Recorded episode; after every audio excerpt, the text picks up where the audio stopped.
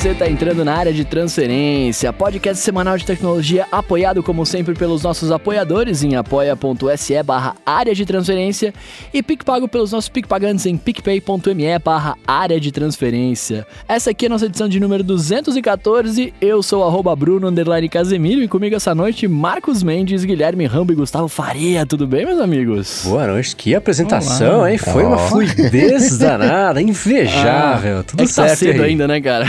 Maravilha. Depois você passa esse script que você leu aí pra gente, que ficou bom o negócio aqui. Uhum. Boa. Cara, me dá mais oito minutos e eu viro pudim e não consigo mais falar. então vamos fazer rápido o episódio. Mas pudim é bom. Pudim é bom. Aliás, é meu doce favorito, pudim, cara. É num site, é site É verdade. Você que tá na hora ainda? Pudim.com.br? Pudim. Puser ao vivo aqui. É, era uma, ainda é uma foto de um pudim. É, sempre foi. é tipo o site do meu cachorro, né? Que é scott.pet. É um, só uma foto dele. S-C-O-T-T-Y.pet. P-E-T. Olha. O pudim.com.br tem até um e-mail para você mandar, que é pudim.pudim.com.br. pra quê, né? Imagina. Ué, pra comprar o, o domínio, só pode ser, né? É. Cara, e essa foto aqui é uma foto, sei lá, tirada com uma Cybershot 2 megapixels, tá ligado? Uma VGAzinha, hum. bem Me admiro que é. até hoje essa Dr. Otker não comprou esse domínio.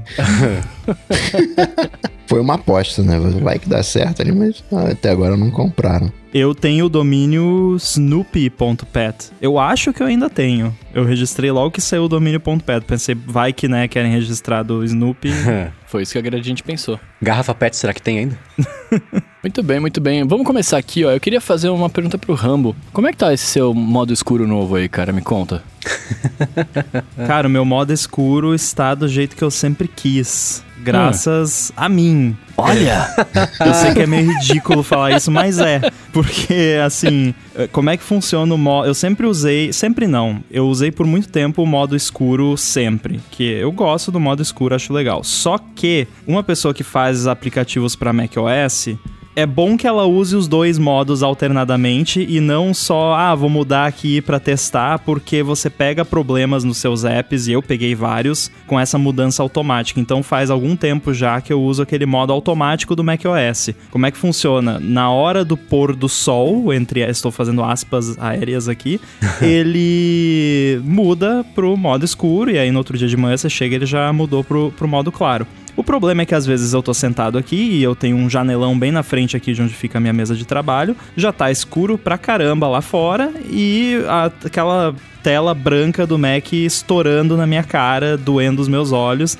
E aí, e aí eu percebi que na verdade o problema é um detalhe, não só o fato de que esse lance do modo escuro não considera a luminosidade do ambiente, mas o fato de que ele só muda se você para de usar o Mac. Então, se você tá usando o Mac naquele momento, sei lá, para não ficar, né, não te dar um susto, ele você tem que ficar, sei lá, tipo 30 segundos sem mexer no Mac para ele mudar. E eu tô sempre mexendo no Mac, então não adianta. e justamente a, a, minha hora mais produtiva de trabalho costuma ser ali entre 5 da tarde e, e 8 da noite. Não sei o que que acontece que eu tô sempre trabalhando muito nesse horário, então não vou parar de sair do Mac. Então, assim, eu pensei, por que não criar um app que usa o sensor de luz ambiente do próprio Mac, que ele tem na tela para ajustar o brilho da tela, e quando o brilho ficar abaixo de um limiar por determinado período de tempo, muda para o modo escuro e depois, quando voltar, muda para o modo claro. Assim resolve o problema, o modo vai se adaptar de acordo com a luz ambiente e foi o que eu fiz. Eu criei, não podia se chamar diferente, o Dark Mode Buddy.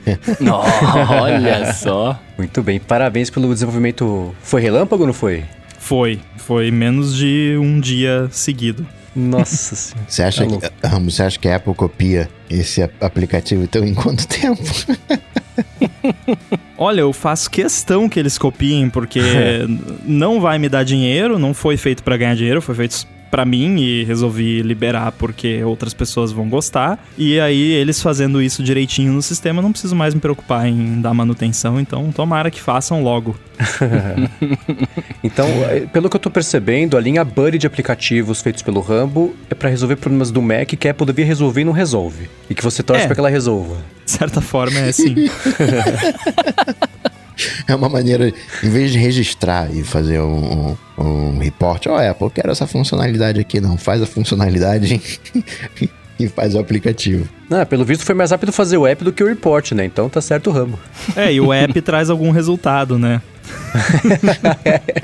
Pelo menos num curto prazo. Parabéns por mais um lançamento de aplicativo. Quem quiser baixar ou comprar o Dark Mode Buddy, consegue fazer isso pelo link que tá aqui na descrição. Maravilha, maravilha. Muito bem, vamos começar falando dos nossos follow-ups aqui então, meus amigos. Na semana passada a gente teve um probleminha de áudio, né? Até o Saulo tá perguntando pra gente o que que rolou com o áudio do Rambo essa semana, né? Oh. Ele falou que foi a gravação da live e não do Mickey. O que que aconteceu? É, a culpa foi toda do Mendes.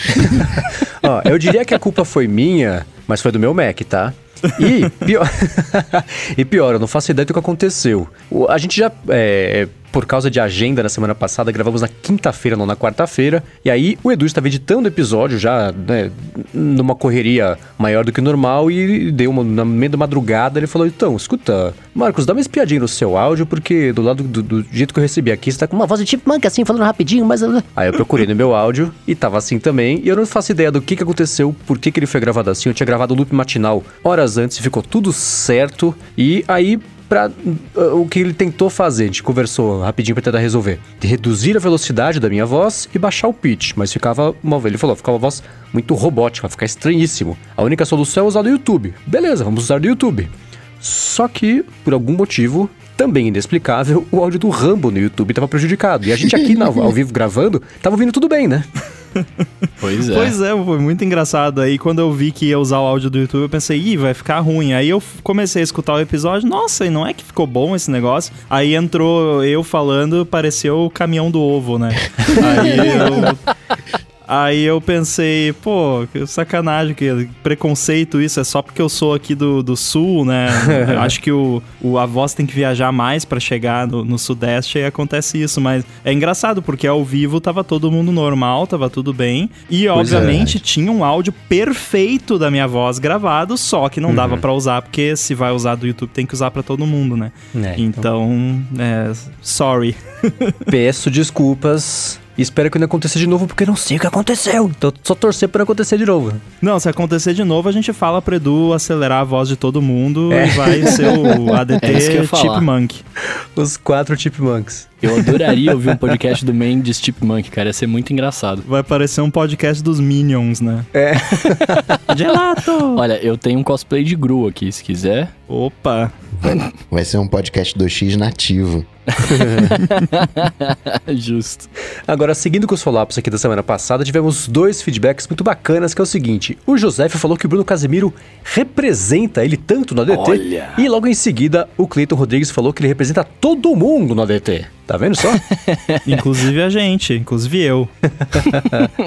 eu queria. Depois conta pra, pra mim o que. Qual, qual foi o momento que eu representei vocês? Porque com certeza deve ter sido um momento de alguma coisa nativa, né? Porque sou eu que tô aqui falando isso. Pra mim, fora que você vai virar pudim.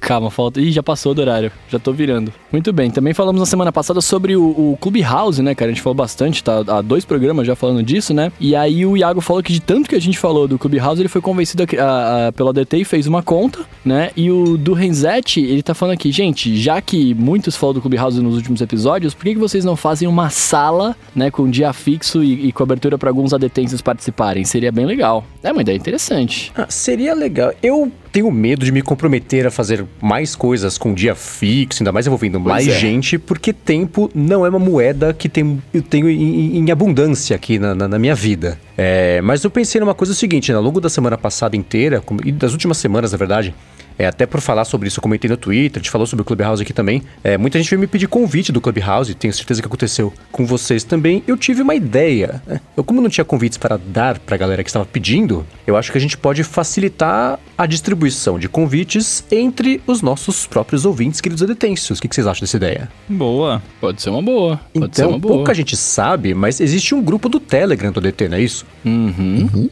Então, então, eu, eu, fica aqui o convite pra galera que participa. O link tá aqui na descrição também pra, pra quem quiser entrar no grupo do Telegram é, e participar. Então, pra quem estiver procurando convites e quem tiver convites disponíveis, conversem entre si e acho que vale a pena é, é, é todo mundo se ajudando aí pra matar a curiosidade de quem ainda não tá com acesso ao Clubhouse. É uma boa, né? Sim, é, sim, e se quiserem criar uma sala lá para discutir a DT e convidar a gente, fica à vontade, vai depender do schedule de cada um. É que nem o Mendes disse, não adianta tentar marcar fixo porque onde a gente tem compromissos, né? Então, você ter mais um compromisso fixo, qualquer que seja a periodicidade, é complicado, mas eventualmente a gente bater um papo lá, eu sou totalmente a favor, porque eu participei de algumas salas lá e, como eu disse, achei bem legal a experiência, então tô, tô aberto a isso, só não com um, assim, uma periodicidade fixa. Boa. Excelente, então é isso. Se vocês quiserem, vocês podem criar a sala do DT. E aí, dependendo dos horários que a gente tiver de bobeira naquele momento, a gente pode entrar e participar, ou não. Ou às vezes participar só escutar vocês falarem, trocar, inverter os papéis aqui.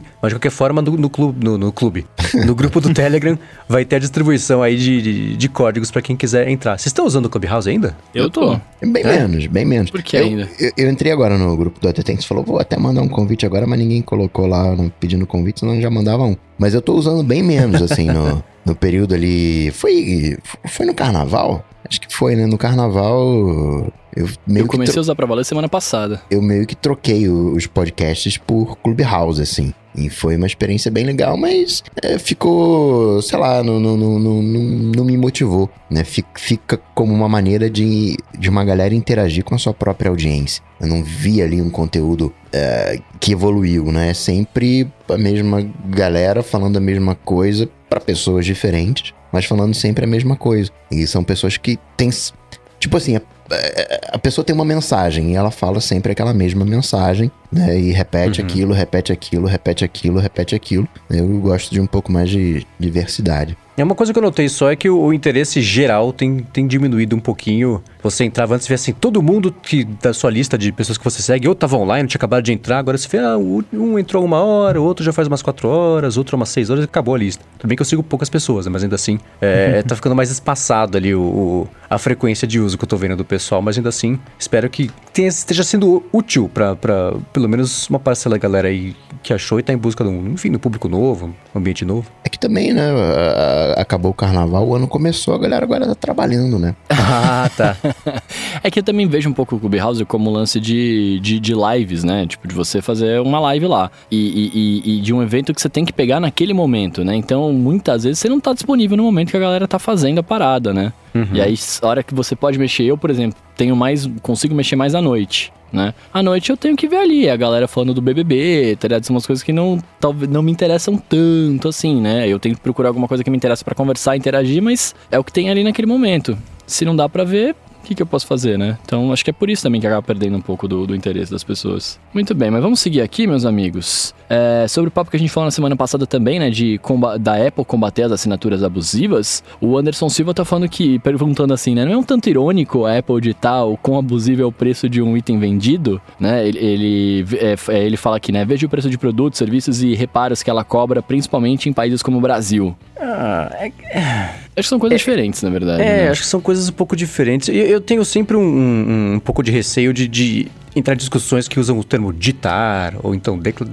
Eu, eu, eu acho que quando você, quando você vê um golpe você, você sabe, se bate o olho, você sabe quando é um golpe ou não. Né? Não é aquela coisa. Tudo bem que aparentemente a revisão da Apple não sabe, porque eles teve o um falso positivo lá, quando, que virou notícia que, que até o, o Rambo deu essa notícia na semana passada. É, mas, mas, o falso positivo foi resolvido, né? Isso é o que é foi resolvido, né? Exatamente. Então, é, é, eu acho que o bom senso dita o quão abusivo é um preço ou não, e ela tem, tem a chave do, do cadeado ali para tomar atitude, e eu acho que é mais positivo ela tomar essa atitude do que não tomar, né? Eu acho que a solução um problema é... com o termo preço abusivo. Eu acho que a tradução, talvez, de rip-off não seja essa. Eu até pedi ajuda pro Marcos, porque eu precisava traduzir esse termo uhum. pro meu artigo lá no UOL e eu não, não consegui encontrar uma tradução. E eu acho que preço abusivo não, não é bem a tradução. E eu tenho um problema com esse conceito de preço abusivo. Eu não acho que a Apple tem um preço abusivo, não no sentido da palavra abusivo que a gente usa no português, mas no sentido de rip-off, que seria você cobrar cobrar um preço alto por uma coisa que você não tá fornecendo ou não, não uhum. vai entregar, basicamente. A Apple não pratica estelionato, é isso que eu quero dizer.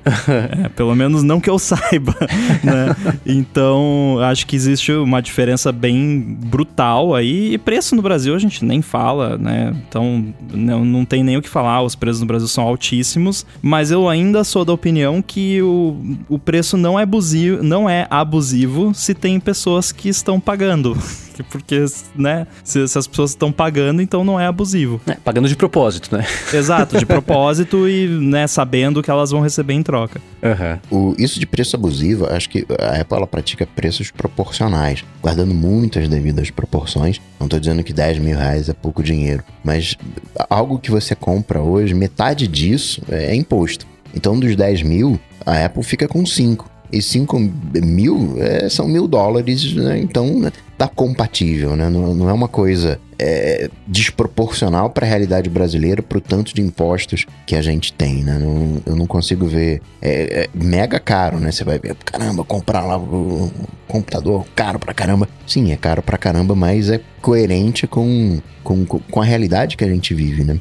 É, eu já vi um monte de gente tentando explicar que não, não é o imposto, porque a Apple não paga o preço de retail pelo produto dela e tal, mas você vai olhar na nota lá, o imposto é, é aquilo que o Coca disse. Tem a questão do câmbio também, que a Apple sempre tenta se proteger um pouco do câmbio, né? Já jogando um pouco mais para cima, porque não sabe o que vai acontecer. Tem inúmeros fatores, né? O custo Brasil, é a forma como se resume isso, e aí dentro disso tem vários fatores. Então, o preço de produto Apple no Brasil é caro porque, porque é, porque é bem-vindo ao Brasil, basicamente. É, eu, lembrei agora que uma da, acho que a única vez que eu escutei o Steve Jobs falar Brasil em qualquer declaração que ele deu na história foi quando ele falou que os impostos do Brasil eram malucos. E que era, era alguma coisa que era impossível fazer aqui, porque falou: olha pro Brasil, só tem jeito maluco que eles cobram imposto lá, não dá para fazer. Então não, não, é de hoje. Eu acho que foi quando alguém perguntou por que, que não tinha App Store no Brasil, ou uhum. alguma coisa assim.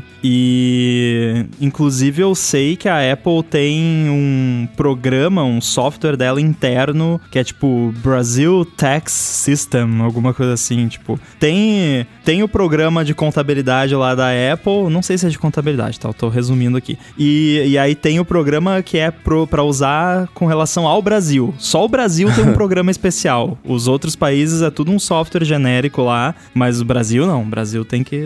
Devem. Provavelmente tiveram que contratar uma galera só para desenvolver um software para conseguir acompanhar a, a, burocracia do Brasil. Hum. Eu achei aquele falando sobre por que não tinha uma Apple Store no Brasil, olha só. Então, pelo menos isso mudou. É. Mas que ele falou que o Brasil tinha taxa, é, políticas de taxações super loucas. Muito bem, sobre o bônus track da semana passada, né? Que o Rambo comentou do documentário Hotel Cecil. Cecil, assim que fala? Não, não lembro. Cecil, da Netflix. Uh, o Anderson Silva tá falando, tá recomendando aqui também um vídeo do Isinobre pra gente assistir sobre ele. Então tá aqui pra quem quiser ver o link. Poucas vezes recebemos tanto feedback sobre um bônus track sobre, do que com esse documentário que eu não vi da semana passada pra cá. Também não Não é. parei pra ver, mas ainda tô curioso pra ver. E é engraçado que eu tava numa discussão, num, num grupo, assim, de, de pessoas e, e, o papo do documentário surgiu espontaneamente. Falei, olha só, eu sei do que vocês estão falando graças ao Rambo. é, porque eu acho que o documentário é recente, ou pelo menos o Netflix começou a recomendar recentemente, porque ele apareceu na minha tela lá e eu cliquei para ver, né? Uhum. Então não, não, fui, não descobri assim sozinho, né? É, Foi sugestão mesmo. Eu tive essa recomendação né, pela Netflix, né, antes até mesmo do Rambo falar, mas eu não assisti. E aí a gente vê como que a Netflix consegue gerar pauta, né? Consegue fazer com que a galera é, discuta sobre o, o tema e tudo mais. O que a Netflix não consegue fazer, talvez até por ser um esquema de maratona tona é fazer com que a galera fale constantemente daquilo. Né? Eu, uhum. é, fala um final de semana, porque foi quando a galera maratonou, e depois cai no esquecimento americamente, enquanto que uma série tradicional, né, toda semana, mantém a galera falando, né, toda semana daquele mesmo. gera uma expectativa em, no, no, no tema. É, ainda mais nesse caso que é curtinha, né? É, e série documental é mais difícil você. Ela é feita. é, O jeito que as- que elas são estruturadas, você pega aquela do, do, do cara do tigre lá também. É, é, é pra sair tudo de uma vez. Você ter esses ganchos e perder um sábado, um fim de semana vendo e, e ser só isso, né? Então ela- elas são estruturadas pra fazer. pra você assistir dessa forma, né? Acho que série documental é difícil você conseguir gerar um hype sustentado por mais de duas, três semanas, um mês. E aí são fórmulas diferentes, né? Mendes comentou que né, a gente teve muito feedback o- sobre isso. O Ivan tá falando que o- a dica do Rambo foi ótima, que esse documentário já foi inspiração pra quinta temporada de American Horror, Story. E o. E, cara, desculpa se eu pronunciar errado. Anthony Artois, é assim que fala, será? Antonin Artaud, eu diria. Anton, ó, Antonin Artaud, muito obrigado pela, pela correção. É, ele falou que lembrou o, o, mundo, o podcast do Mundo Freak, episódio 53, que foi só sobre esse caso, né? Lá tem a galera que acredita no sobrenatural e tal, e tem os céticos que dão as explicações lógicas. Ele tá recomendando bastante, inclusive o Nanete já fez uns trabalhos com ele. Muito bom. Isso aí. E o Denis Espíndola, que tá acompanhando ao vivo aqui, falou que o mercado de séries True Crime tá aquecido. E eu ouso dizer que é por causa do Serial, podcast Ah, melhor True Crime que podcast. saiu. Primeira temporada sobre o Adnan Sayed. Não? Não, sempre. O que, que foi? Você decide. Não, sempre, sempre teve, teve esse, esse papo de crime, né? CSI, né? A, a gente tem um quê com, com, com histórias policiais. Ok, é true crime, são, é quase documentário, né? Mas a, a gente tem uma coisa meio, meio, meio violenta, assim. Né? A gente assiste Dexter, a gente assiste uns filmes pesados se a gente para pra observar. a gente tem uns parafusos a menos aí, com certeza. Olha, eu Eu tentei assisto assistir Dexter desses, várias vezes, viu? Não foi pra mim. Muito bem, ó, pra gente finalizar os nossos follow-ups do programa de hoje, é, sobre a nossa conversa que a gente falou, né, sobre tudo, sobre obsolescência programada agora e tudo mais, ah, o Kotlinski tá falando que concorda com o Rambo, né, mas quando ele falou que é, só levar uma autorizada e eles vão consertar, ele pensou no que aconteceu com ele, né, que a autorizada queria 20 dias pra trocar a bateria do iPhone. Mas eles iam trocar. É, vendo por esse lado. Mas é que eles têm uma série de protocolos, né? Que eles têm que seguir lá pra fazer a troca do aparelho, né? Não é, não é tão simples quanto na época. Você chega lá, qualquer coisa, ah, te dá um novo, tá ligado? Não, é claro que é uma simplificação, né? É só levar na autorizada, porque é óbvio, não é só, você tem que ir na autorizada, eles têm que fazer o protocolo lá, ah, demora, né? E às vezes demora também, ah, tem que vir a peça, não tem, às vezes você não tem autorizado onde você mora. É óbvio que isso não vai ser simples assim pra todo mundo, mas a, a exceção comprova a regra. tem autorizada, você leva, você pode levar um tempo, né? Não é mágica. Autorizada não tem uma varinha mágica que vai consertar o seu iPhone num piscar de olhos. Então, paciência, né? E essa é uma das Não tô dizendo que é perfeito o serviço de autorizada da Apple, né? Pelo amor. P- pode ser que tenha muita autorizada aí fazendo coisa errada e, e talvez os processos poderiam ser otimizados e tudo mais, mas que tem, tem e, e resolve. E uma das 20 dias é vantagens... uma eternidade, né? Pra esse É, tipo de muito coisa. tempo. Ficar sem iPhone e tal, né? O smartphone. Por isso que é bacana a Apple, porque a Apple acaba tendo o estoque. Né? Se for Mac, eh, né, vai levar aí uh, pelo menos uma semana. Porque mesmo trocando, eles têm os protocolos de teste, aquela coisa. Então você não leva na hora. Mas o caso de iPhone é bacana porque eles têm lá em estoque, você vai trocar bateria. Eles têm ali um, sei lá, seis horas pra trocar, né? Eles falam, ah, não, isso aqui passa aqui daqui a seis horas e, né? Então você não fica tanto tempo sem o aparelho. E mesmo que demore mais, né? Se de repente uh, não ficou pronto, né? Chegou a hora de te entregar. Não ficou pronto, a Apple não chega pra você e fala, ih, rapaz, sabe teu iPhone? Rapaz, teu iPhone não ficou pronto, não, volta daqui a uma hora. Não, eles te dão um outro uh, zero, né? Porque acaba que o teu vai ser, né?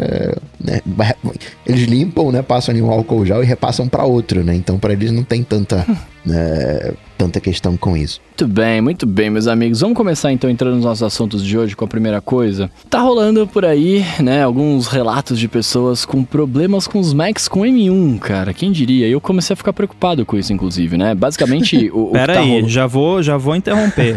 Problemas? Que problema? Calma, vou te, vou te contar agora. Vou te contar e você me diz se é um problema ou não. Você é o Eu tenho um especialista problema com a palavra problema. É, é um não problema, mas vamos lá. Vamos É um problematizar o blema. problema aí. Cara, tem, o, que, o, que tá rolando, o que tá rolando aí na boca pequena da internet é o seguinte: parece que alguns Macs com M1 estão apresentando problemas no lance das gravações da memória flash, né? Do, do, do nas gravações dos SSDs. E aí, eu, como um bom usuário nativo, uma boa pessoa que, que gosta de tecnologia e tem medo das coisas, eu fui procurar um, umas paradas para ver se eu tava apresentando esse problema, né? Problema, problema entre aspas, né? Basicamente, o que tá acontecendo é que uh, estão, uh, o, o Mac aí, vocês com conhecimento técnico mais profundo, por favor, me, me ajudem aqui. Mas o, basicamente o que tá rolando é uh, as gravações são feitas no. Os arquivos são gravados no Mac, né? O, o, o próprio. Eu não sei o seu processador, o que, que é, mas tá gravando muita coisa dentro do SSD e tá diminuindo a vida útil dele. E aí, cara, isso seria um problema se, né? Se for de fato uma coisa que está acontecendo com tudo ou não. Eu acertei na minha, na minha, na minha análise aqui ou vocês têm alguma coisa mais profunda para falar? É, eu acho que é um bom resumo, né? O, o, o, SSD ele tem uma vida útil e a vida útil em parte é calculada. Ah, você consegue escrever tantas vezes por cima, né? Tipo uma fita que você vai lá e grava por cima, você pode gravar tantas milhões, bilhões, sei lá que, que número que é. E aí, depois disso, a gente não garante, né? Eu, eu me garanto aqui até esse número. Depois disso, né, a sorte está lançada. É, não quer dizer que, tipo, não, chegou a obsolescência programada, chegou aquele número, o SSD morre. Não. É tipo, esse é o número que nós recomendamos. Aí um monte de gente descobriu que tem um programinha que eu nem sei de onde vem, é, que mostra o número e mostra o número que tá e o número que deveria estar tá, e o número máximo e aí as pessoas estão apavoradas porque o número tá alto. Eu tô. Isso é tipo você pegar, o seu médico manda para você uma requisição para você fazer um monte de exame, aí você vai lá no faz o exame, aí vem o exame e você pega e abre o exame, olha aquele monte de número, lá, ih, mas o, o colesterol tá em 800, isso deve ser ruim, né? Nossa, é, é não, muito é ruim. muito alto. Não, eu não sei, né? Um... não entendo nada de SSD nem de colesterol. É, se entendesse, eu não comeria tanto bacon. Não comeria tanto SSD. então, assim, é, a, o meu problema com a palavra problema, que eu, que eu comentei antes, é que eu acho que isso é, é um daqueles casos, tá todo mundo em casa, não tem mais o que fazer, pandemia, não pode sair. Aí, nossa, tem esse programinha aqui que fala se o meu SSD tá ferrado ou não, vou rodar. Ih, olha só. Aí vira uma história que o problema do M1 que qual é o tem tá falhando o SSD? Ah, mas daqui dois anos vai falhar. Será que vai? Você já viu o futuro para ver se vai falhar mesmo? Vai que isso é uma leitura errada do número. Vai que esse número não, não quer dizer o que parece que porque antes de lançar os Macs novos ninguém tava olhando esse número. Aí agora alguém resolveu olhar e viu que tava alto, e aí todo mundo resolveu olhar e tá achando alto também. Mas e, e o problema? Cadê? De verdade, assim, é, é aquela coisa de, nossa, o meu iPhone, em três meses, a saúde da bateria tá em 99%. Tem alguma coisa errada, sabe? Ou, nossa, o meu Mac, quando eu tô rodando tal coisa, o processador chega a 80 graus tá certo isso? E eu já falei antes aqui que eu não fico olhando para esses números porque isso é só para você se estressar, porque no, na prática isso não muda nada. Quando mudar, se, se der problema, aí a gente resolve, a gente vê. E se tiver de fato algum problema, eu tenho certeza que a Apple já deve estar tá olhando isso, porque, né, se a galera tá falando que tem um problema, eles devem ter ido atrás para ver se tem mesmo e vão inventar aí alguma solução. Então, nem que seja um recall, né? Ó, oh, se seu Mac daqui dois anos o SSD der pau, a gente, por mais dois anos, a gente estende a garantia e troca, que nem fez com o teclado lá. Enfim, eu, eu acho uma perda de tempo, sinceramente, ficar olhando para esses números. Então, o, o, quem começou com isso foi, foi no Twitter, não foi? Que o carinha falou, pô, eu tenho foi. Mac aqui de 2 teras e ele tá. E o 1%, eu acho. É, acho que é um 3%. E proporcionalmente, né, se fosse um Mac de 256, isso seria 30% de uso. Então, né, o M1 tem o quê? 3 meses? Se seria 30%, né, teria um ano de, de vida útil. Então, pausas aí. SSD tem vida útil? Sim, tem, como o Rambo falou. Gerando mais ou menos aí na casa de uns 10 anos. Você pode usar tranquilamente um SSD por uns 10 anos. E esse número de. de é, o que determina a vida útil é, como o Rambo falou, o número de escrita. Na verdade, você tem lá os, os bloquinhos onde você escreve aquilo aguenta um determinado número de escritas. E no início, o natural é que você gaste mais, porque você vai escrever mais em determinados blocos e depois o sistema ele vai se rearranjando. Então, sei lá, nos primeiros seis meses você vai consumir 10% da, da vida útil do teu SSD e depois ele vai aumentando. E esse esquema proporcional não é válido, porque é o número de escrita de blocos e não o número de escrita de bytes. Então você não pode fazer uma relação de, de, de número de uh, do tamanho. Então, na verdade, o, Mac do, do, do, carinha lá de 2 teras, que tem 3% de uso, é, proporcionalmente é igual se ele tivesse um de 256, também seriam os mesmos 3% de uso. Então, é um... sai de um, de um erro matemático e não, né? Tem vida útil? Tem. Coisa de 10 anos. Pode estar tá acelerado? Pode, pode estar tá acelerado, pode estar tá consumindo mais do que deveria, né? Um produto novo e, e tudo mais. Mas né, 3% eu não acho que tá exagerado, acho que tá dentro do, do, do, do, do que se espera, né? Pra algo em torno aí de, de três meses. Não vejo, não vejo por que se preocupar nesse momento. Isso é tipo o Chrome deixando o Mac lento, né? Que até hoje não conseguiram comprovar.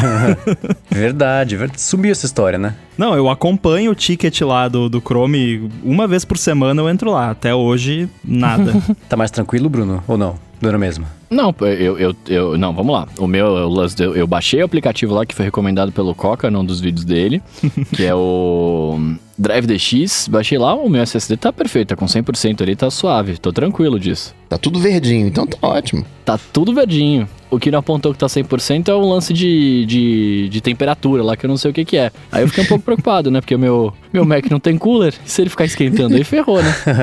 olha, olha bem o detalhe da frase. Um lance de temperatura lá que eu não uhum. sei o que é.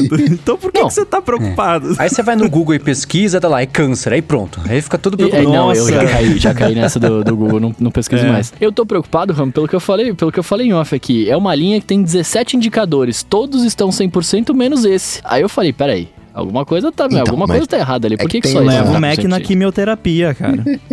Dá bacon pra ele que resolve. O... Tem uma temperatura ideal de funcionamento. Vai estar, tá, não sei te dizer qual é, mas diria que aí 30, 40%. Né? Você não pode ter. 40% é ótimo, né? 40 graus. o... Então, né? Você não pode ter o processador né, em cima do. do, do né, um Intel em cima do, do SSD. Tem uma temperatura ideal de, de funcionamento, mais ou menos ali 30, 40 graus Celsius. E provavelmente o que aconteceu é que você ultrapassou essa temperatura, ficou fora do, do, do ideal, fora do, do range. Mas isso não, não é nada, né? É normal, são, é, segue o jogo. Olha só, eu fui olhar de novo agora.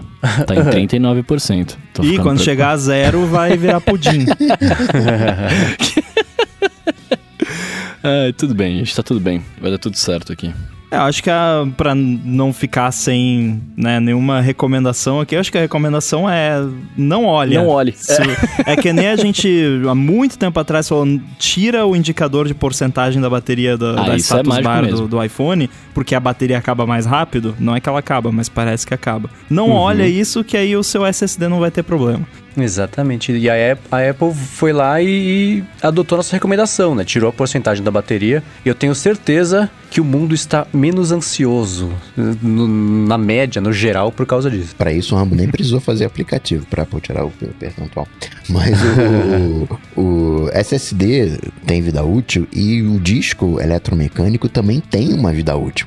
A questão é que no início o SSD tinha uma vida útil de um ano, dois anos. Você colocava um SSD no servidor, você tinha que trocar com um ano, porque perigava de dar crash no ano seguinte. Hoje estão em 10 anos, então né, tá normal, tá tranquilo, o SSD tá, tá seguro. Eu lembro que logo que eu comecei a usar DigitalOcean, que é um serviço de hospedagem né, de servidores, é, um dos grandes diferenciais é que os servidores deles eram com SSD. E isso faz bastante tempo. Foi quando o SSD ainda era, nossa, né, SSD. E aí no, na documentação deles eles falavam: não liga swap na sua máquina da, da DigitalOcean, porque vai ferrar o SSD. Eles falavam lá, né? Não, não ativa o swap, né? Que basicamente é quando acaba a memória RAM, ele salva no, no SSD. E isso, obviamente, causa muito mais escrita no SSD então eles falavam lá, pelo amor de Deus, não liga o swap no, na sua máquina DigitalOcean. Esse é um dos motivos também de não se fazer é, defragmentação. né? Antigamente era comum né, você defragmentar o disco, porque o arquivo ele era gravado em pedaços diferentes do disco. Então se defragmentava para gravar o arquivo numa sequência, né, para fazer a leitura direto. Só que com o SSD você consegue fazer acesso direto né? Você não tem que girar um disco, né? Peraí, vou- pegar o próximo bloco na outra volta ali, vou mover a cabeça pra lá para pegar. E agora o outro.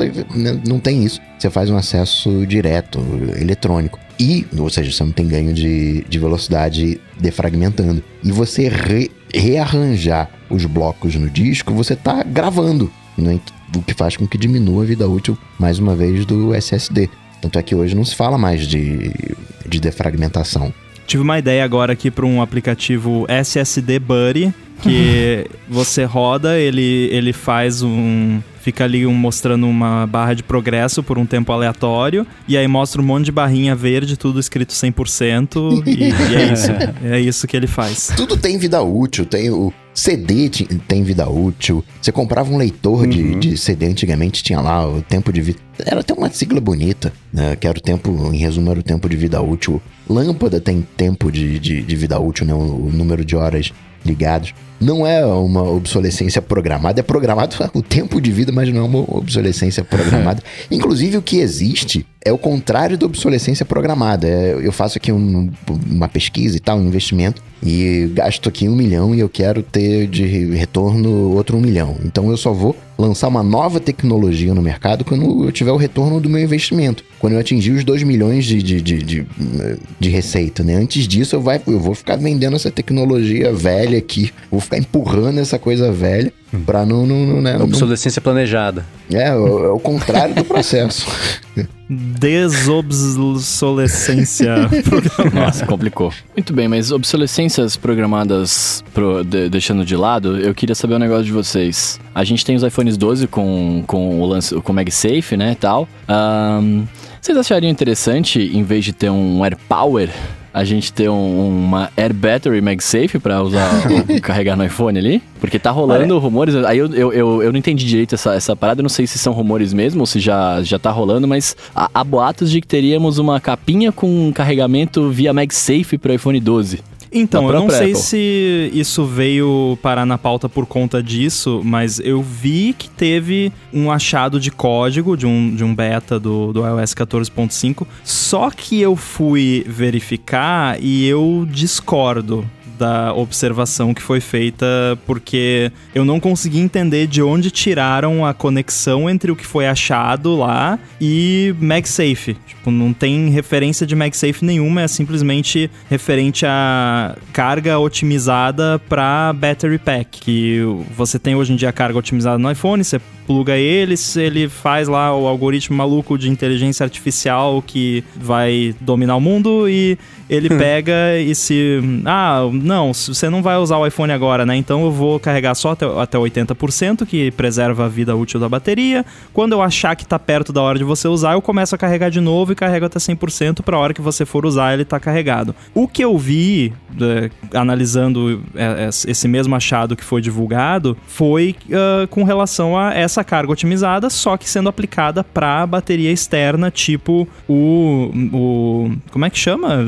Sm- Smart Battery Case, né? Não sei É, como é que isso. chama no Brasil. É, aquele Smart Battery Case, aquela corcunda, né, que você coloca no, no iPhone. E então, né, eu vi isso. Não, eu não consegui co- encontrar a ligação entre o que foi encontrado e MagSafe. Só que já rolaram rumores a respeito disso, então tirando isso da frente, seria bem legal, né? Ter um, um battery pack com um MagSafe ali que você não precisa estar plugado no Lightning, que talvez pudesse ter um design um pouco mais, né, streamlined, assim, mais bonitinho, mais clean. Então, sim, sou a favor, quero. Parece os motomods, né?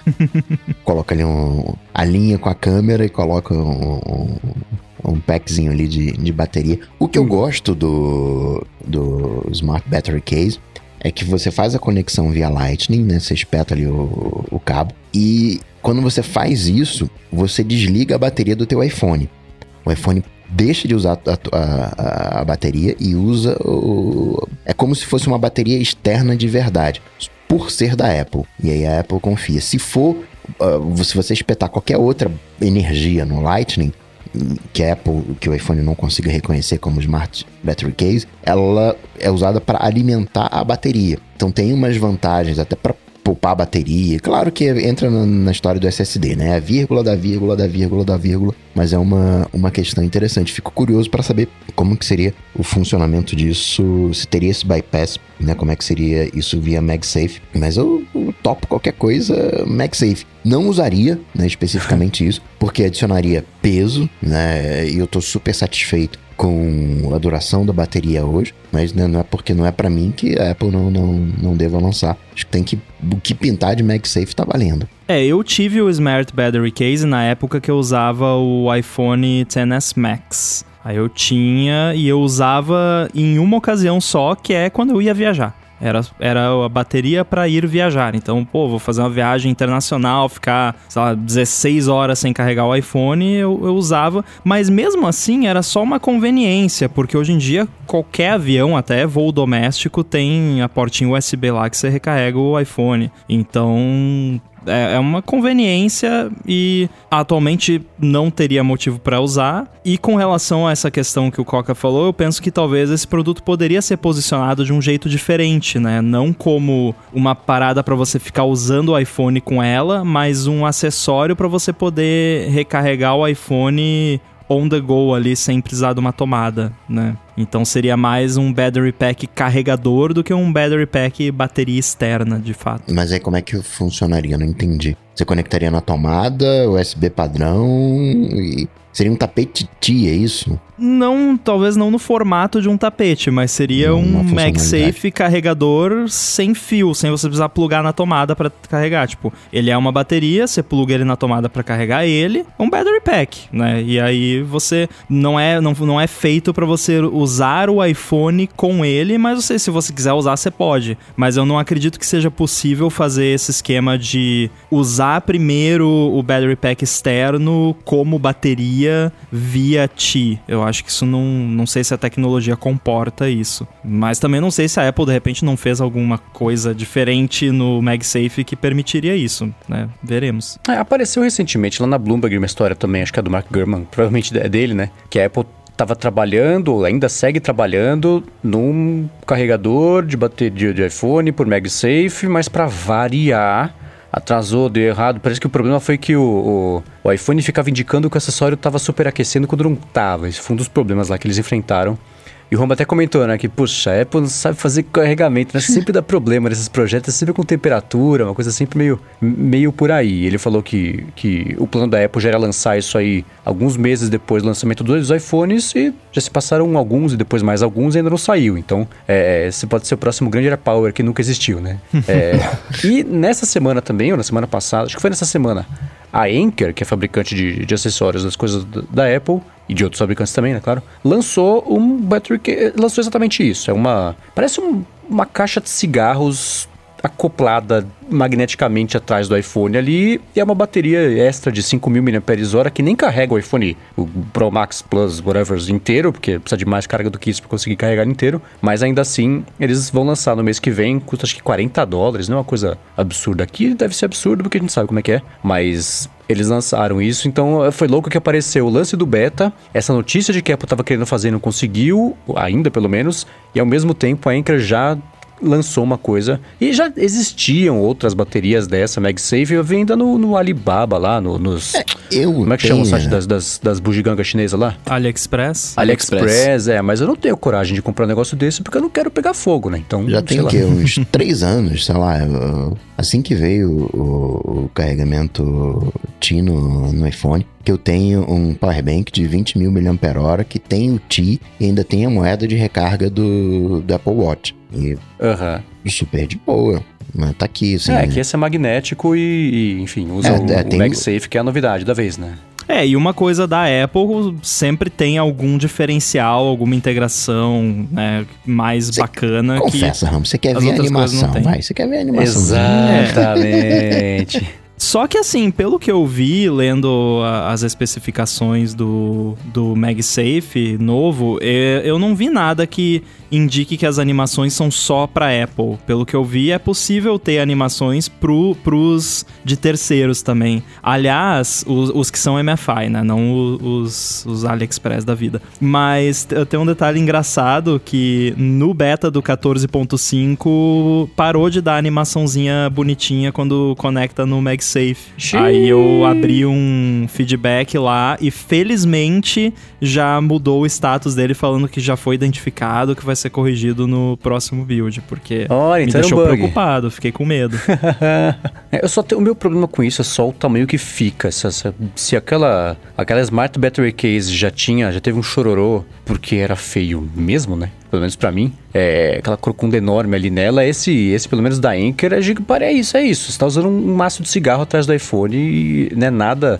Você vê na foto ali que até tentaram deixar uma foto bonita, mas é um negócio gigantesco atrás do iPhone. Você segura até de um jeito meio estranho ali. Parece um iPod velho colocado nas costas ali. É só pra emergência mesmo, né? Se fosse mais fininho, tipo os Moto Snaps aí que o, que o Coca comentou agora há pouco, aí até dá pra usar, que no fim das contas é igual uma, uma capinha, uma coisa assim, que é mais fininha e, e- e não adiciona tanto volume ali pro, pro iPhone na parte de trás, né? Mas um negócio desse parece que foi bem estabanado, feito pra sair logo e pra rua logo, tentar passar o chapéu aí e pegar esse dinheiro que tá sobrando pra esse mercado específico, que é da galera que tá atrás de um carregamento sem fio, bateria, usando o MagSafe, porque tem um iPhone novo, tá afim de gastar. Então acho que é meio por aí. Agora, voltando ao relatório da Bloomberg, ah, um outro detalhe interessante que foi mencionado, inclusive, foi que a Apple basicamente desistiu de carga reversa, né? Que é aquele lance de você poder carregar coisas nas costas do, do iPhone, que tinha rumor de que ia ter, e aí a Samsung tem, né? Aí tinha rumor que a Apple ia fazer também, aí parece que o hardware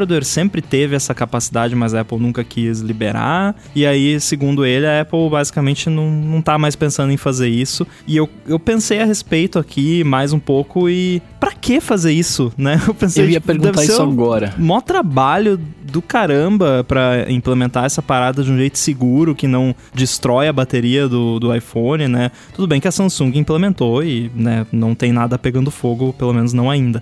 É, então, mas assim, qual é a utilidade disso mesmo? Tipo, a única coisa que eu consegui pensar foi assim, ah, eu tô ali com a caixinha dos AirPods, tá quase acabando, tô no meio da floresta, não tem onde plugar, tá bom, beleza, bota ali na... Mas não, não consegui ver um- uma vantagem, assim, em ter isso que justifique o investimento de, de desenvolver uma coisa dessa. É, se existisse uma demanda, um clamor popular, né, inaceitável até hoje não ter isso, mas você vê que os próprios telefones da Samsung têm, tenho certeza que tem gente que está escutando aqui, usa todo dia e é maravilhoso, mas você não vê isso como um grande diferencial em todo o resto do mercado. Ninguém nem lembra que existe essa possibilidade. E é assim, se não precisa, para que, que você vai cortar lucro do produto mais lucrativo do mundo com um negócio que nem todo mundo tá pedindo, talvez não precise, e todo mundo tá sobrevivendo sem numa boa. Então, acho que não deve chegar mesmo. Faz sentido. O que eu acharia mais bacana era poder colocar os fones mesmo,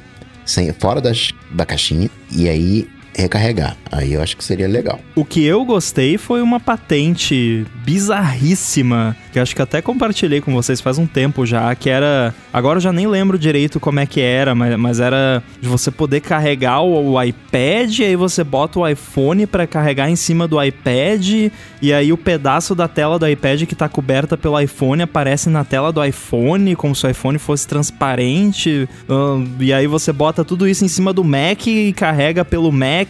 Era uma parada muito maluca. É, mas era uma, uma patente, e eu juro que eu já tinha pensado nisso, num- tomando banho qualquer dia desses. Nossa, Mac, bota o iPad em cima do Mac, bota o iPhone em cima do iPad, bota o iPod em cima do iPhone e carrega tudo ao mesmo tempo. Seria E maneiro. aí risca todas as telas. É, o que eu acho legal de patente é isso, é que você pode só ter uma ideia qualquer doida, não precisa saber como vai implementar, é só ter a ideia e, e patentear, né? Eu não sei, cara. Eu tô vendo vocês falarem aí do, do, do lance do carregamento de indução e agora o Ramo puxou esse, esse coisa do, do, do carregamento reverso. Eu, eu sou um cara muito simples, tá ligado? Eu tenho uma bateria externa que eu levo todos os dias comigo, que é de 30 mil miliamperes, é gigante, e fica na mochila Isso quando é eu preciso legal, carregar né? alguma coisa, tá lá. Acho que tem uma lei contra isso aí, hein? Você deu carregar uma cidade, hein? Não, sei lá, eu comprei. Venderam pra mim, eu comprei, tá aqui. Eu, eu preciso carregar, eu carrego ela uma vez por semana, tá ligado? E dura a semana inteira, não preciso de tomada, não preciso de nada, cara. E tô vivendo Se bem, acaba saca? a luz, funciona como gerador. Nossa, Como não, é é, que tá maravilhoso a- isso. Eu posso tua- ficar. A coluna, tá com problema de coluna, de carregar isso tudo. Ela é meio pesada, cara. Mas, mas é da Não hora, porque eu voar. carrego ela. e Eu carrego ela no final de semana, sei lá, no, no domingo à noite pra segunda. E quando eu vou usar na semana inteira, tá lá, não preciso de tomada, tá bom, sabe? Assim, eu, eu sou um cara que me contenta com pouco. E, e- e- eu nunca, nunca esteve na minha rotina o carregamento por indução. Eu tentei me forçar a usar por um tempo, quando a gente conversou e tal, mas nunca teve na minha rotina, nunca, sei lá, nunca precisei. E, sei lá, pra mim É tá bom você não assim. tem uma área Carregamento de- reverso também. uma área de trabalho, né? A tua área de trabalho é Não tenho, microfone infelizmente e, não. né, é, é lá na sala de gravação e vai mudando a sala de gravação. Você não tem uma área pra chamar de sua, né? Aí complica. né? Infelizmente não, cara. O Coca basicamente falou que você não tem uma mesa. Mas eu não tenho mesmo, cara.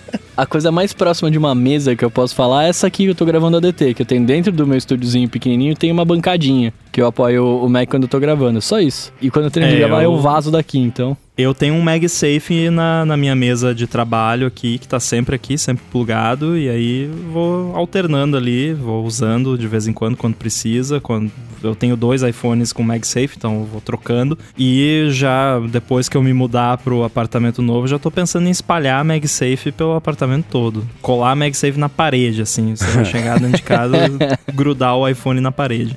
Tem mais de um ano que eu não espeto um cabo Lightning no meu iPhone. Olha, Não começa a falar isso, que eles vão tirar o Lightning e eu vou me ferrar, cara.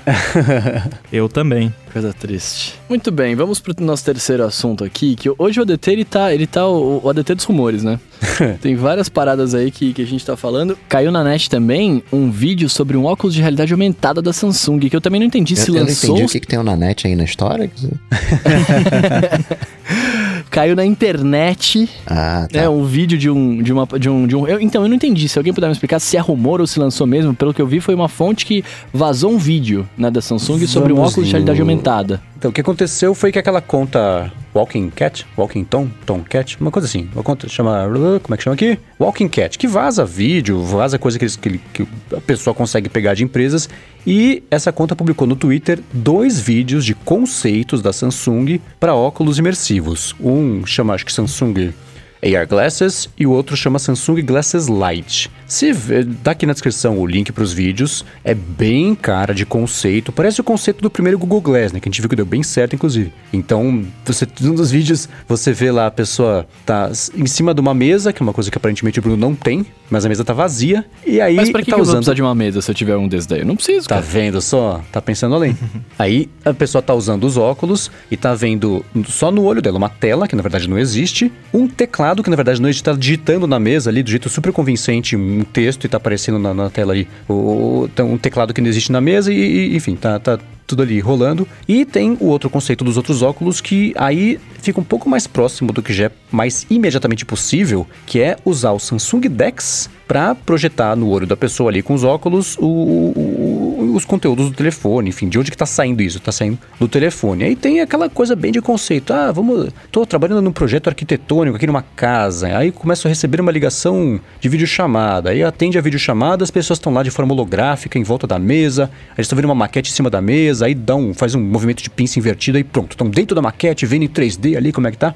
Isso tudo é muito legal, mas é um exercício criativo, é conceito que eu espero muito que um dia vire realidade. Mas é, essa notícia circulou como: ah, vazaram os óculos da Samsung. No máximo, o que dá pra dizer que vazou é o que a Samsung espera conseguir lançar de hardware, porque eles fizeram os mockups ali dos óculos mesmo, que são umas hastes, é uma, é uma armação maior zona e lentes arredondadas. Tem- eles colocaram até o tamanho da tela que ficaria ali na frente do olho do usuário, o que por si só já dá pra ver que o ângulo de visão não seria exatamente como aparece ali conceito, mas é conceito. Para passar a ideia, tem que ter o poder de abstração, imaginar como é que seria isso aí. Mas o que dá pra tirar disso, de lições que a Samsung está estudando? Dois modelos de óculos, um mais simples e um outro um pouco mais parrudo, e vender isso como uma ideia de produtividade, trabalho. Tem lá um deles que também mostra, ah, a pessoa tá jogando joguinho, daqui a pouco senta no sofá e aí começa a ver um streaming de vídeo, aí, enfim, as, as outras utilidades que, de novo, é tudo que aparecia lá no, no, no conceito do Google Glass, naquele primeiro lá, que era a pessoa que acordava, andava de metrô e tocava o ukulele no pôr do sol. O jeitão dele é o dos Spectacles, né? Lá do. Do Snapchat, mais ou menos, né? Lembra aquela coisa Agora, o Mendes falou que projeta no olho, meu olho quase furou na projeta no olho. Porque né, dá um, dá um- Lasers. é, dá um negócio meio assim assim. E vale lembrar que a televisão também projeta uma imagem no nosso olho, monitor. É, né, né? projeta projeto. da lentezinha na frente do olho do usuário ali. E tem a função Transition Glasses, hein? Que é, a pessoa tá lá usando os óculos, aí sai lá no sol, aí pronto, vira óculos escuro. E tem é, isso, Dark Mode Buddy on Glasses. Buddy Glasses. Glasses Buddy. É, eu olhei pra esse conceito e eu vi um cavalo mais rápido. Não sei se vocês estão pegando a referência, que é aquele lance de se antes de inventar o carro perguntasse pras pessoas o que elas queriam, elas, elas iam falar, "Ah, eu quero um cavalo mais rápido. Esse conceito pra mim parece um cavalo mais rápido, porque esse lance de vou botar um óculos e vou projetar uma interface, um teclado virtual e vou atender uma chamada, uma videochamada. Quem é que atende uma videochamada? Eu nunca atendo uma videochamada, sempre Não, não, não devia ter vídeo eu entro no na, no calendário e tem o link lá, eu entro. Não- ninguém me liga, não toca o telefone aqui. Olha, vamos para uma videochamada. Mas só enfim, é, eu achei isso muito o, o cavalo mais rápido. É tipo, ah, pega o que a gente já tem hoje e coloca no form factor de óculos. Não vi ah, como que isso mudaria a minha vida, além do fato de eu não ter que segurar o device ou o device, em vez de estar na mesa, tá no mundo virtual. Acho que pro Bruno que não tem uma mesa seria bom, né? Eu, cara, você definiu bem, porque eu fiquei pensando sobre isso e, e- e eu acho que, por enquanto, pelo menos, a coisa mais legal que tem de todos os dispositivos de AR, de óculos, etc., é o, o conceito do vídeo, né? O vídeo conceito, porque lá vai te mostrar tudo que daria pra fazer, como é bonito, etc., mas a gente ainda não faz nada, né? Tipo, isso aqui é só o que poderia ser. E, e- e, assim, eu acho legal, já falei várias vezes, eu acho legal você ter ali, putz, o projeto ar- arquitetônico que o cara faz a pinça invertida e fica na casa dele. Eu acho animal isso, tipo, é muito bacana, tá ligado? Mas ao mesmo tempo, talvez sejam usos muito, muito específicos. Eu vi um vídeo do, do HoloLens 2, é, que os caras estavam falando como, como, que, como, que tá como que vai ser, ou como que tá sendo, não lembro agora.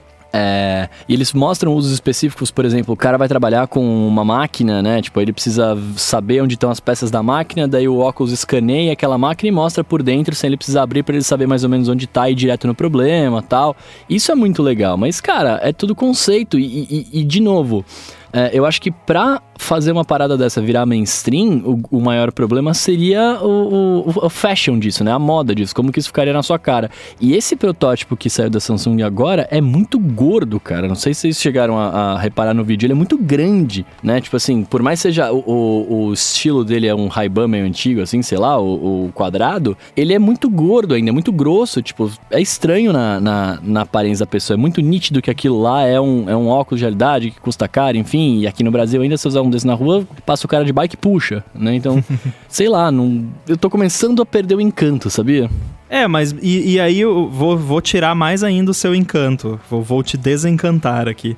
É, o pior de tudo é que a- apesar desse form factor e apesar disso ser né, um conceito, pra mim não foi longe o suficiente, nem no âmbito de conceito, né? Porque no, a ideia toda do conceito é que você pode viajar, né? Você pode imaginar o que você quiser e o conceito aceita tudo e, e eu não vi o, o tudo. Olha, por outro lado, eu vou falar que eu gostei da, da- da- dessa ideia dos óculos ser uma coisa mais perto da realidade. Podiam ter inventado um óculos muito maluco, feito por, assim, haste fininha, minúsculo, não sei o que lá, que não é factível, não. A parte de hardware que está sendo apresentada no vídeo, que é conceito, falado pela bilionésima vez, mas é importante falar. A parte de hardware está dentro de uma possibilidade mais real, do que a gente poderia esperar é, é, que um produto assim fosse lançado, porque já foi, né? Exatamente o que o Coca falou. Os, os- os- como é que chama? Spectacles, né? Do Snapchat. Spectacles. Tá, tá super próximo disso. Mas essa a parte, o exercício criativo dos dobramentos, as possibilidades que se abrem com os óculos, faltou um pouco mais de, de pensamento e trabalho, porque é aquilo que o Coca também fala, né? Assim, tudo isso aqui não é nem o que a gente poderia pensar que poderia existir. Já existe. As possibilidades novas que foram abertas por esse produto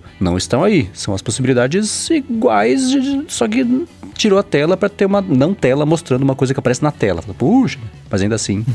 É, que o Spectacles, ele, ele é uma câmera travestida de óculos, né? Basicamente isso. Uhum. O, esse, o, esse óculos da Samsung, ele é um computador, um smartphone, sei lá, travestido de óculos. É diferente, ele tem muito mais coisa ali dentro, muito mais componentes, historicamente. Por isso que ele, ele acaba sendo maior, né? Por isso que por, quando a gente fala do Spectacles, ele é. Ele é, é. Eu não acho, tá? Mas para algumas pessoas ele é mais bonito visivelmente né? Porque ele tá, estaria na moda, ele é uma coisa meio vintage, talvez. Mas mesmo assim, eu continuo achando estranho, eu continuo achando meio, meio bizarro, sei lá. O que eu gostei do, do vídeo, e que eu também não acho que é, que é factível hoje, é ele controlava o óculos. No vídeo, o pessoal controlava o óculos pelo relógio, né? Pelo relógio da Samsung lá. Ele punha o, pôs o YouTube no relógio e aí o YouTube apareceu na cara dele ali pra ele assistir. Ele foi deitar no sofá, o YouTube virou junto e tal. É, isso é bacana, mas eu, eu não sei, não sei o quanto isso seria factível de acontecer, né? Tipo, o hardware tão pequenininho no relógio, conectar com óculos e, e rolar ali, tá ligado? Você pega o, os Apple Watch antigos que tinha, eu, o meu é o, é o, Series 3, né? Não sei como é que tá a, a velocidade dos novos hoje. Mas, cara, era, era, ele era bem travado, o sistema operacional era lento. Aí você imagina fazer essa conexão com o óculos e aí do óculos rolar ali tudo. Também rolaria bem travado, né? Sei lá. É, e isso também é uma aplicação que, para mim, eu sempre falo, já falei aqui várias vezes, da questão do, do AR, VR, para mim, que hoje em dia não é tão útil, pelo, principalmente o, o, AR, como ele é apresentado em iPhone, iPad, que é aquele lance, ah, eu pego o iPhone, aponto pro negócio para ver lá o negócio em 3D e tal, se eu vou apontar o iPhone, então eu olho na tela do iPhone mesmo, num, pra que, que eu tenho que apontar? É só para dar mais trabalho, né? Esse exemplo do, do YouTube que você deu para mim é a mesma coisa. Pra que, que eu vou olhar YouTube nos meus óculos eu já tenho uma TV de 60 polegadas, OLED, 4K, HDR, vai ser melhor nos óculos do, do que na minha TV que eu já tenho. Então eu, eu acho que cada, cada, dispositivo tem que fazer o que ele consegue fazer de melhor. O que eu quero de um óculos de realidade aumentada são coisas que eu não consigo de outra forma. E computação, eu chamo de computação ambiental, que é tudo ao meu redor saber de, de, de um device saber do outro e eu olhar para o meu iPhone que tá lá na ponta da mesa e eu consigo ver quanto que tá a bateria dele, sem encostar nele, só porque eu olhei e pelo chip 1 ele sabe que eu tô olhando para ele. É esse tipo de coisa que eu quero de um óculos de realidade aumentada, não uhum. ver YouTube nos óculos, tipo, eu olho na TV. É, mas vocês tocaram numa coisa também que sobre as possibilidades abertas ali, é, tudo que aparece nesse conceito tem no HoloLens desde 2015. Versus, por exemplo, o de novo, eu vou defender os Spectacles até o fim aqui. No só HoloLens como... já tinha. É. Nos Spectacles você tinha pelo menos uma ideiazinha bacana de por, de, por exemplo, ah, você gravou o vídeo lá com os Spectacles, aí a hora que você vai ver no Snapchat, você vira o, o telefone para qualquer lado, o vídeo na verdade era um círculo e você conseguia ver do jeito que não era imersivo, mas ainda assim tinha uma experiência um pouquinho diferente que o Quibi tentou fazer ontem e não deu certo, né? ninguém colou isso como, como um grande benefício, mas ainda assim tinha uma micro possibilidade a mais aberta ali que, que eu acho que faltou nesse, nesse conceito. Apesar de eu não queria que tivesse faltado, porque eu quero me empolgar com isso também, pra ficar que nem o Bruno falando, ah, essa agora vai sair, vai ser legal tal. Mas, sei lá, fartou. é, sei lá, cara, sei lá. Eu tô cada vez mais, mais descrente de que o óculos vai ser a solução dos meus problemas. Mas tomara que eu esteja errado, né? E lancem uma parada e eu falo, caramba, é isso que eu quero, velho. Mas muito bem, cara. Vamos então para nossos hashtags AlôADT, né? Que é aquele momento que você manda uma pergunta pra gente com a hashtag AlôADT lá no Twitter e a gente pesca aqui para responder para vocês. Certo? Como fez, por exemplo, o Thiago Milhomem. Thiago, se eu pronunciei errado, desculpa, me corrija na semana que vem. Uh, ele pergunta aqui, ó. Vocês usam Two-Factor Authentication para logar nossas contas do OnePassword? Como vocês fazem? É, sendo que os tokens de outro aplicativo estão dentro do, do próprio OnePassword. Ou vocês usam um aplicativo só para armazenar o token do OnePassword? E aí, usuário eu de OnePassword? Eu não tenho conta do OnePassword. Uh, eu acho que talvez o Coca esteja eu também na, não tenho, na mesma. É, tô na mesma, sou, é. sou é porque o, o OnePassword você pode usar ele de jeitos diferentes. Você pode comprar o app e usar ele sincronizado via iCloud ou Dropbox ou qualquer serviço. Né? Acho que tem várias opções lá. Ou você pode ter uma conta do OnePassword, que aí ele, que é uma assinatura, e eles cuidam de armazenar todas as suas informações no serviço deles próprio. Como eu sempre usei o OnePassword com o Dropbox, porque essa opção do próprio próprio One Password não existia quando eu comecei. Então eu tenho esse método, entre aspas, antigo de usar ele. Então eu não tenho two factor na minha carteira do One Password, né? Na minha carteira, na minha. É, como é que chama? Cofre. Cofre, o meu cofre do One Password. É Vault. É, então eu não tenho two factor no Vault do One Password, na, no cofre, porque ele tem uma senha gigantesca que não tá anotado em nenhum lugar. Eu sei se eu perder a memória, ferrou, porque aí eu não vou mais conseguir acessar. E, e no caso eu salvo no, no Dropbox. O meu Dropbox tem two factor que está no One Password. Então existe um ovo, um problema de ovo e galinha aí nesse caso. Só que a questão é a seguinte: eu tenho muito device e todos eles têm o One Password. Então a chance de eu não ter um device com One Password, já que eu possa ir lá e pegar o Two Factor do Dropbox para configurar o One Password num device novo, é muito pequena e mesmo que isso aconteça, eu tenho um código de backup do Two Factor do Dropbox que está salvo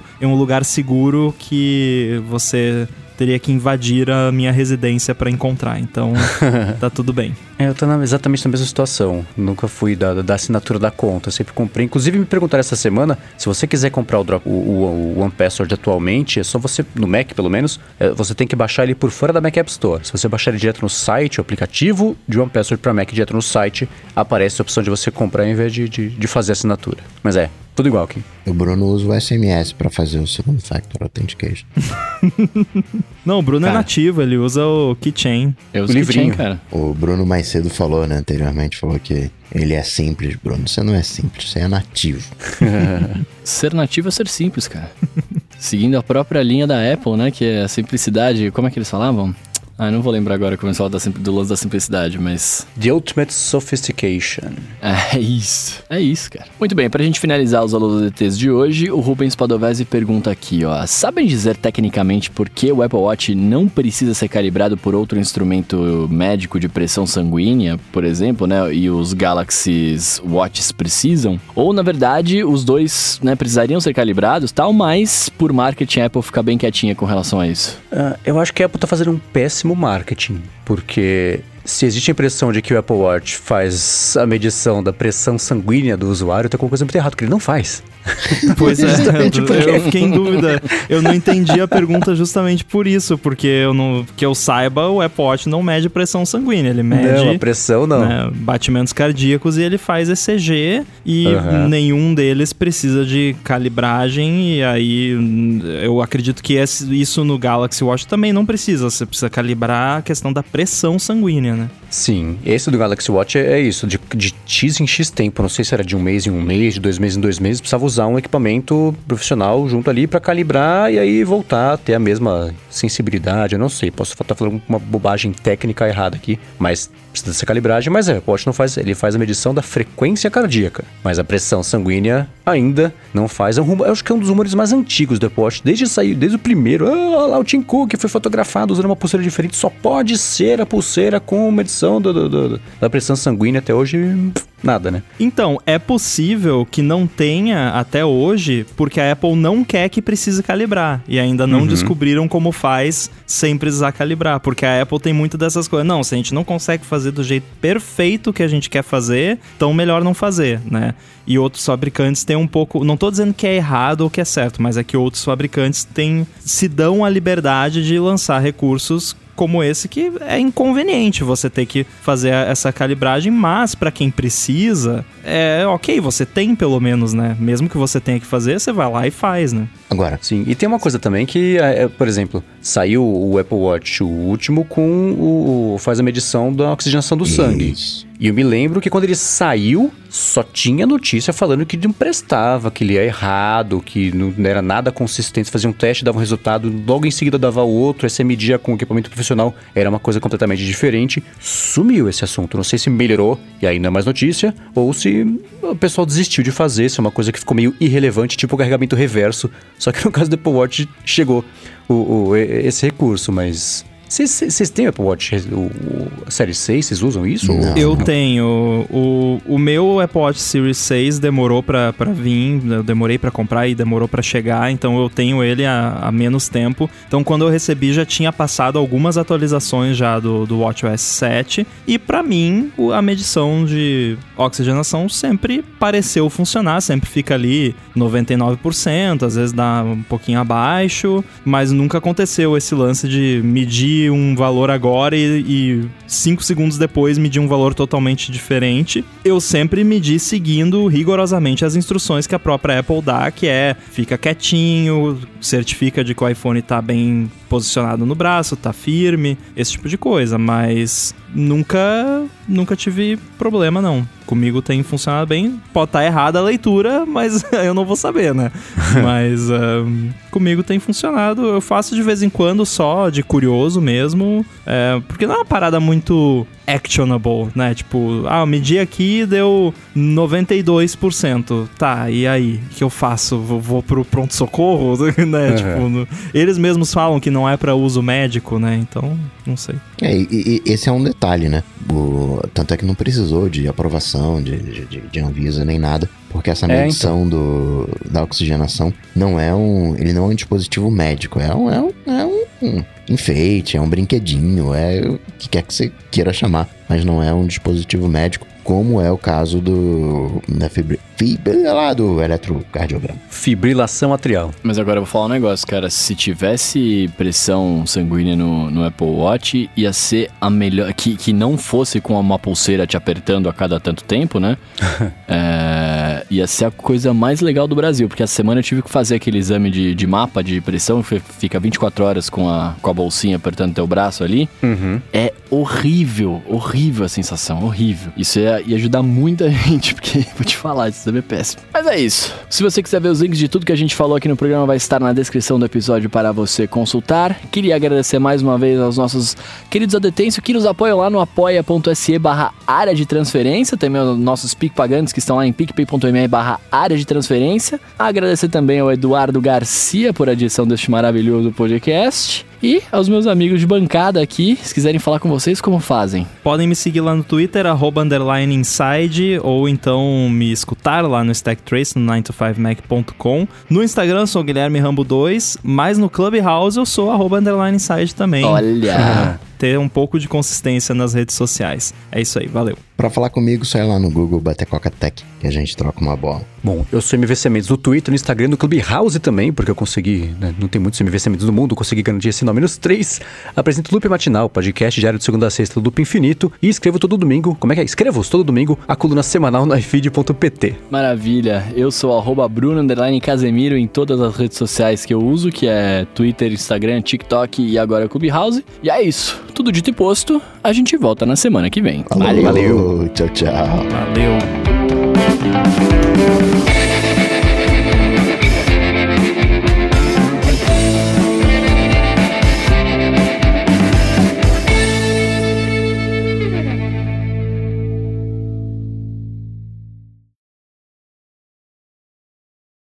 Sabe que eu acho que eu tô há quase um ano divulgando meu TikTok errado? Eita, Nossa, se estivesse divulgando certo então, já era o TikToker mais famoso do mundo, porque pelo que eu estou entendendo, você tem um certo following lá já, né? pô. Tô com 45 mil lá, cara, tá da Ô, hora. louco, hein? Mas é, sabe por quê? Porque assim, eu, eu tô. Eu, eu abro o TikTok e tá escrito arroba Bruno Underline Casemiro. Mas se eu procurar por Bruno Underline Casemiro, eu não acho. Ué? Se eu for no URL, tipo, por exemplo, eu vou pelo, pelo, pelo navegador aqui, né? www.tiktok.com barra Bruno Casemiro, eu acho. Tudo junto. Não acho, olha. Olha que legal. Só porque eu falei que eu achava, agora eu não acho mais.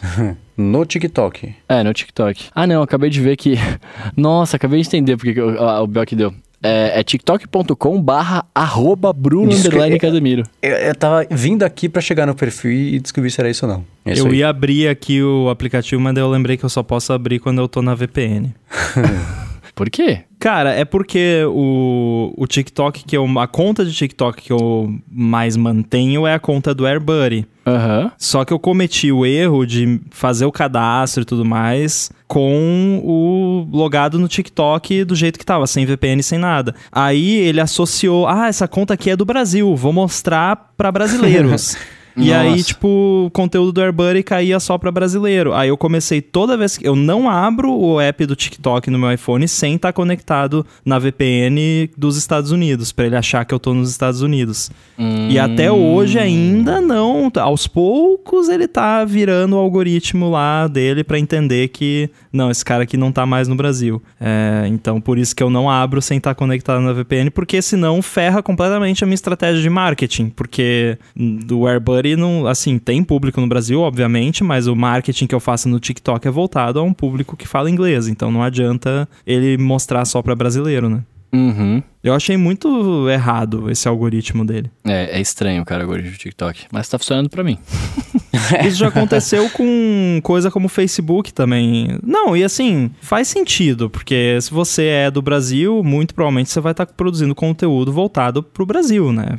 É, é lógico, assim. A enorme maioria é esse caso. Mas eu lembro que até na época que eu fazia anúncio no Facebook rolava muito isso. Que eu fazia um anúncio lá, sei lá, do Chib Studio, botava lá o direcionamento Estados Unidos, Inglaterra, né? Pegava vários países, ele mostrava só no Brasil.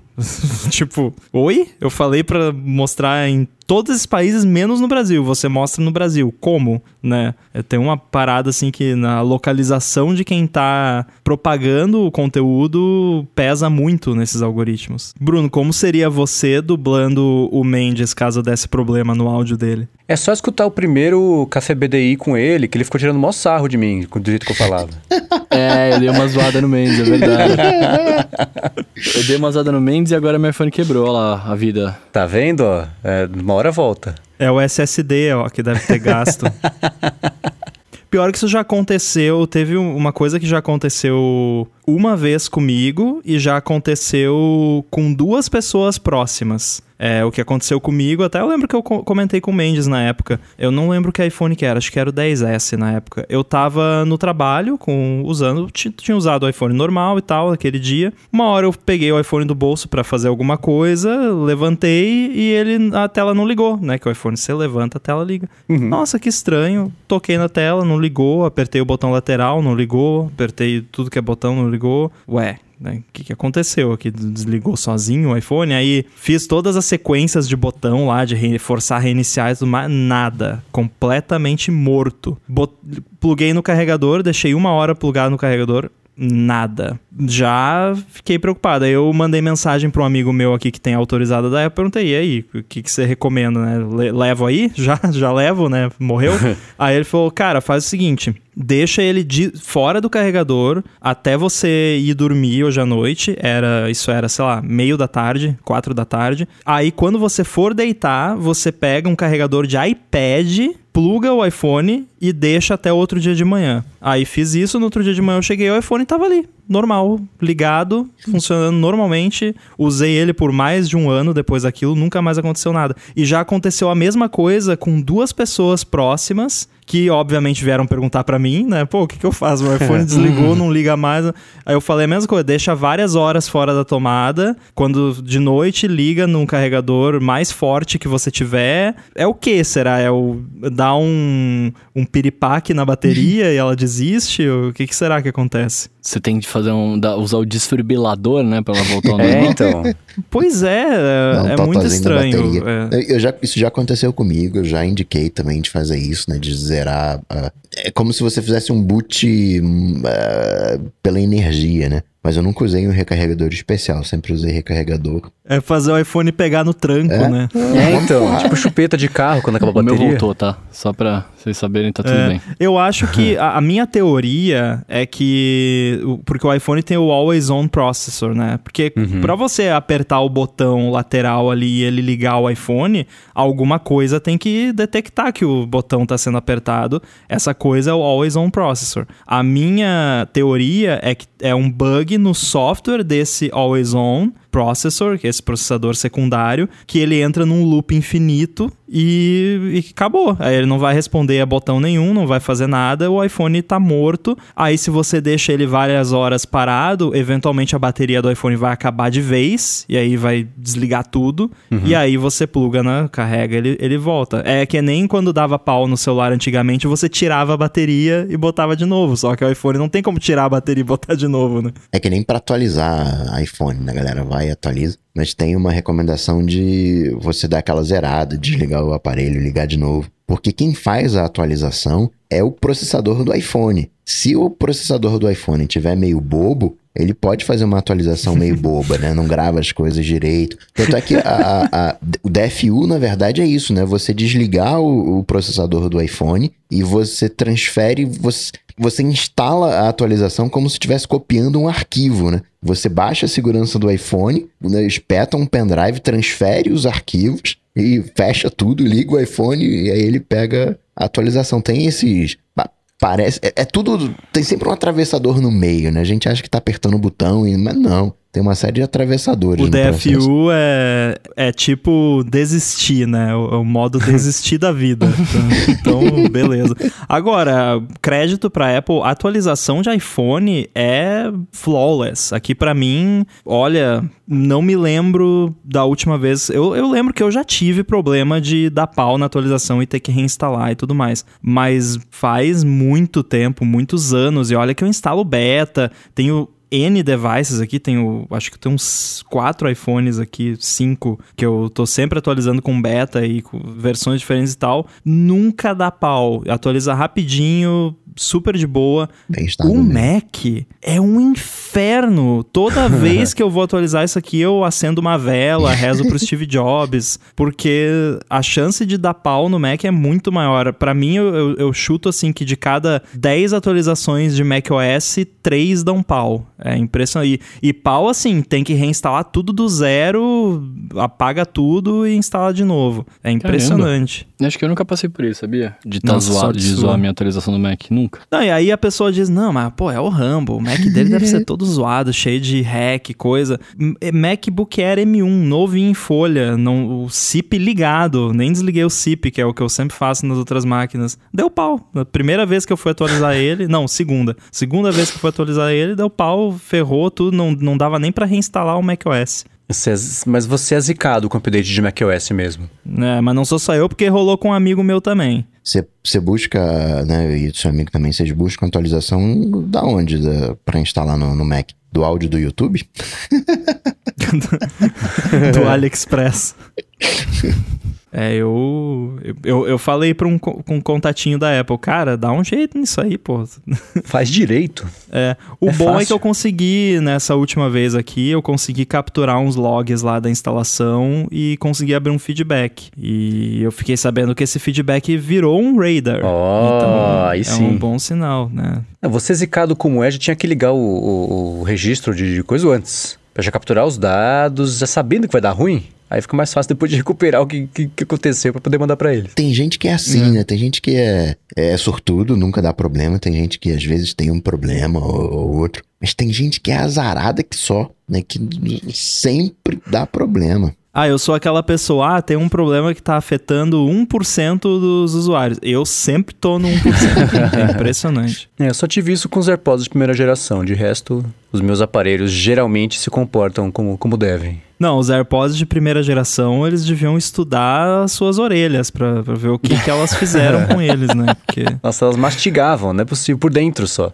Sei lá o que acontecia, mas os de segunda geração eles estão mais comportados. Até agora, pelo menos, tudo bem. E o desbloqueio com o Apple Watch tá funcionando legal ainda aí para vocês? Hum, mais ou menos, mas eu descobri um, um truque para aumentar o, a eficiência dele. Hum. Porque o que estava acontecendo? Eu comecei a perceber muito que eu sacava o iPhone e já tentava desbloquear. E aí ele falou assim: peraí, tô tentando ler no Apple Watch aqui, não sei, peraí, ah, põe sua senha, vai.